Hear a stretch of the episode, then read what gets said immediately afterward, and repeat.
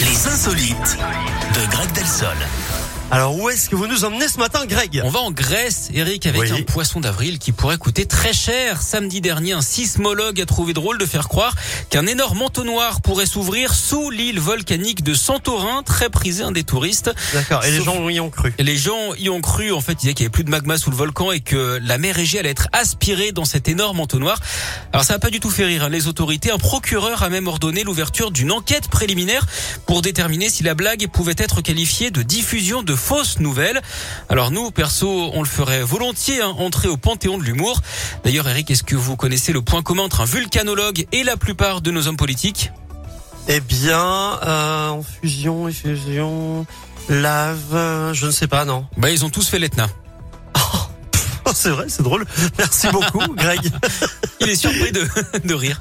Oui, oui, c'est vrai. Bon, allez, on se retrouve à 11h. À tout à l'heure. À tout à l'heure. Comme promis, Yaritza qui arrive. Comme promis, Miley Cyrus arrive également. Mais juste avant, on jette un coup d'œil.